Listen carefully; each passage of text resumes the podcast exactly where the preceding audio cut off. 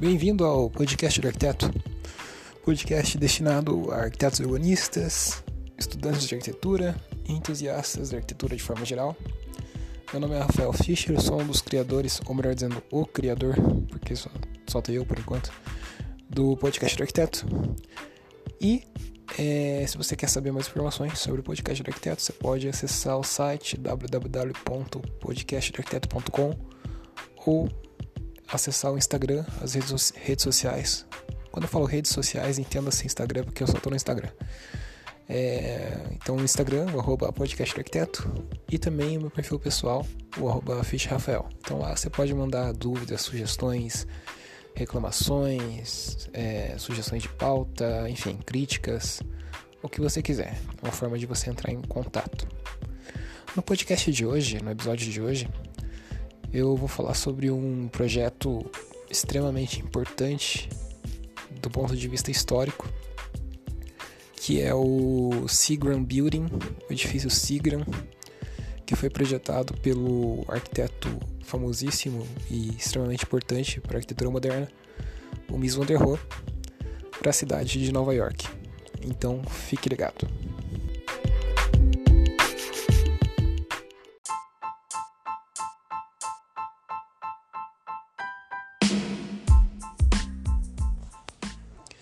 Bom, o Seagram Building, ele, como eu já disse, ele se localiza na cidade de Nova York, né, nos Estados Unidos, e foi concluído, projet... ele foi concluído em 58, foi projetado um pouco antes, alguns anos antes, e foi a primeira tentativa de, de edifício de arranha-céu, de edifício mais alto, é, que o der Rohe fez.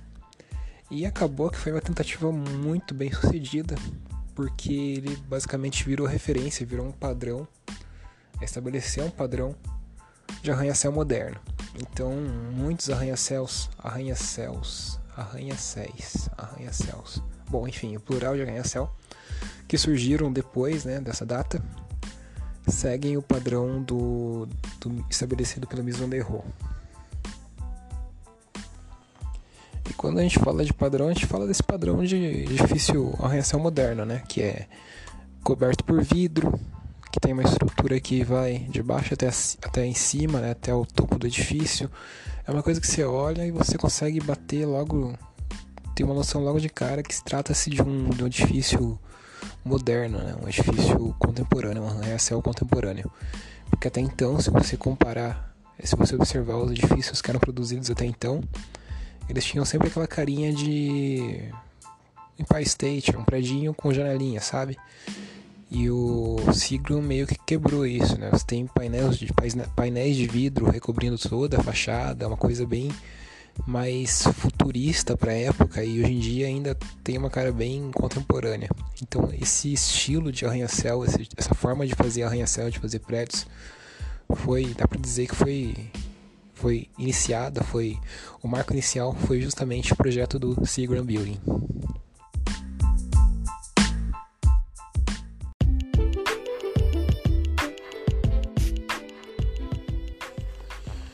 Embora você possa criticar esses edifícios que são caixas de vidro, né, sob o, a justificativa de que eles não têm relação com o contexto, com o lugar que eles foram construídos. No caso do Seagram, o edifício do MIS, ele foi construído num terreno de esquina. Então ele foi construído em Nova York, em Manhattan, num terreno de esquina, num lugar que já era adensado na época. Então o MIS ele resolveu é, tentar dar um benefício, trazer uma generosidade urbana para aquele lugar em que o terreno ia ser construído.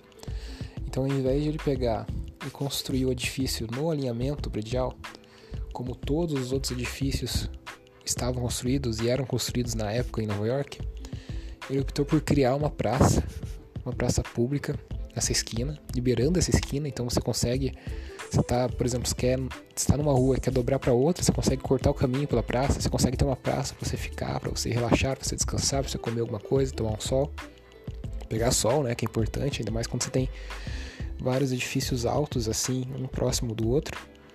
Então ele fez essa generosidade urbana, essa coisa que meio que devolveu uma coisa positiva para a cidade, não foi aquela, aquele, aquele edifício monumental que basicamente fica no alinhamento e contribui para criar aquele, aquele espaço urbano é, bastante hostil, bastante árido, bastante opressor até.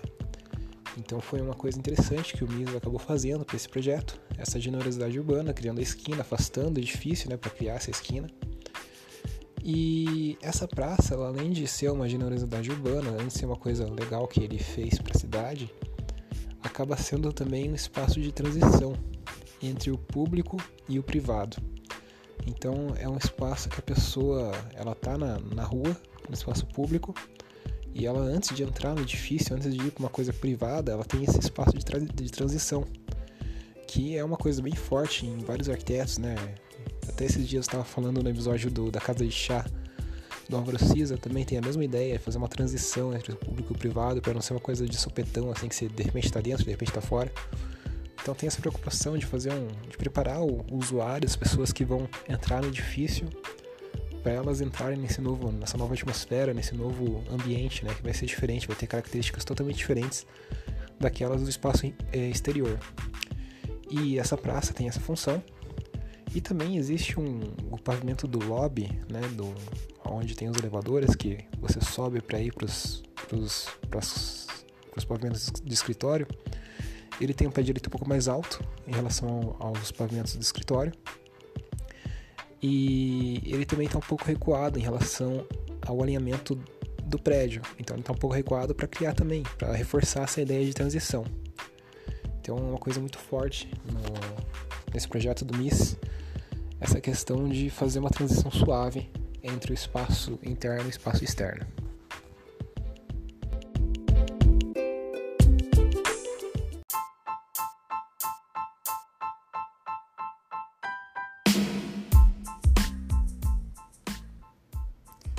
Bom, o edifício ele tem 38 pavimentos. Eu acho que eu falei isso no começo, não falei, tô falando agora. É um edifício de escritórios, é, majoritariamente, né? E ele é basicamente constituído por, um, por pavimentos, é, todos com o mesmo pé direito, empilhados uns sobre os outros. E daí você tem o núcleo de circulação que está no miolo do edifício, está na parte interna. E isso faz com que você tenha todo o perímetro, basicamente, do, do edifício, é, com janelas voltadas para fora, com visuais da cidade, enfim, tendo iluminação natural, tendo, enfim, você não cria espaços muito escuros, né? Muito profundos que a iluminação natural teria problema de entrar. Então, isso acaba gerando uma planta, uma planta de pavimento bem flexível, né, bem adaptável às várias os mais diversos tipos de escritórios possíveis de várias empresas diferentes que podem vir a se instalar no edifício. E é interessante notar que as plantas do que os escritórios do, do edifício eles tiveram os móveis, pelo menos os originais tiveram os móveis desenhados e projetados pelo Philip Johnson, que é o autor daquela casa de vidro, que é uma casa muito parecida, foi inspirada pelo, pelo projeto da Farnsworth House, que é o, o projeto do MIS também. Então os dois trabalhando juntos nesse projeto e obviamente eles tinham uma linguagem muito parecida, muito de acordo, então acabou resultando num, num, num, num trabalho bem legal, um trabalho bem entrosado assim dessa dupla. E só para terminar aqui o episódio, a fachada do, do, edifício ela acaba sendo livre, né? Então os elementos estruturais, os pilares que estão nas extremidades do edifício, eles estão levemente recuados. Só que você vê vários elementos verticais na fachada de qualquer forma, principalmente nos, nos vidros das janelas. Você vê que tem vários elementos verticais que não são montantes, eles são mais uma coisa assim para reforçar o, a fachada em relação à pressão do vento, porque você pode imaginar lá em cima, lá no 38 andar, o vento sopra forte, vai fazer uma pressão bem forte sobre o edifício, então e sobre a fachada, sobre os vidros, né? Então ele, aquilo, aqueles elementos verticais ajudam a, a, a, dar mais resistência, a dar um reforço com relação a esse problema, entre aspas, que poderia ser o vento. E eles também têm uma outra função que é reforçar essa verticalidade do edifício. Né? O, o MIS queria deixar isso bem claro, que trata-se de um, de um prédio vertical. Né? E ele queria reforçar isso. Então a pessoa fica embaixo, a pessoa que está na praça olha para cima tem todas essas linhas guiando o olhar para cima, né, pra, em direção ao céu. Então isso é essa ideia foi pensada intencionalmente pelo MIS e essas, esses montantes estão ali justamente para reforçar essa perspectiva que guia os olhos, que guia o olhar até o céu.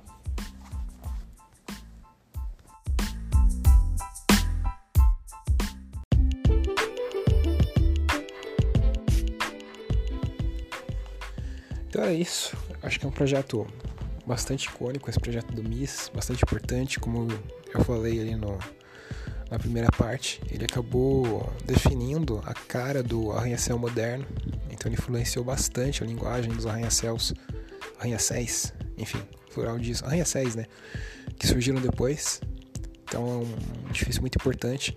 E essa questão da generosidade urbana dele de criar uma praça num contexto muito adensado é uma coisa interessante, é né? uma coisa bem positiva que a gente consegue replicar facilmente e utilizar com sucesso essa estratégia hoje em dia.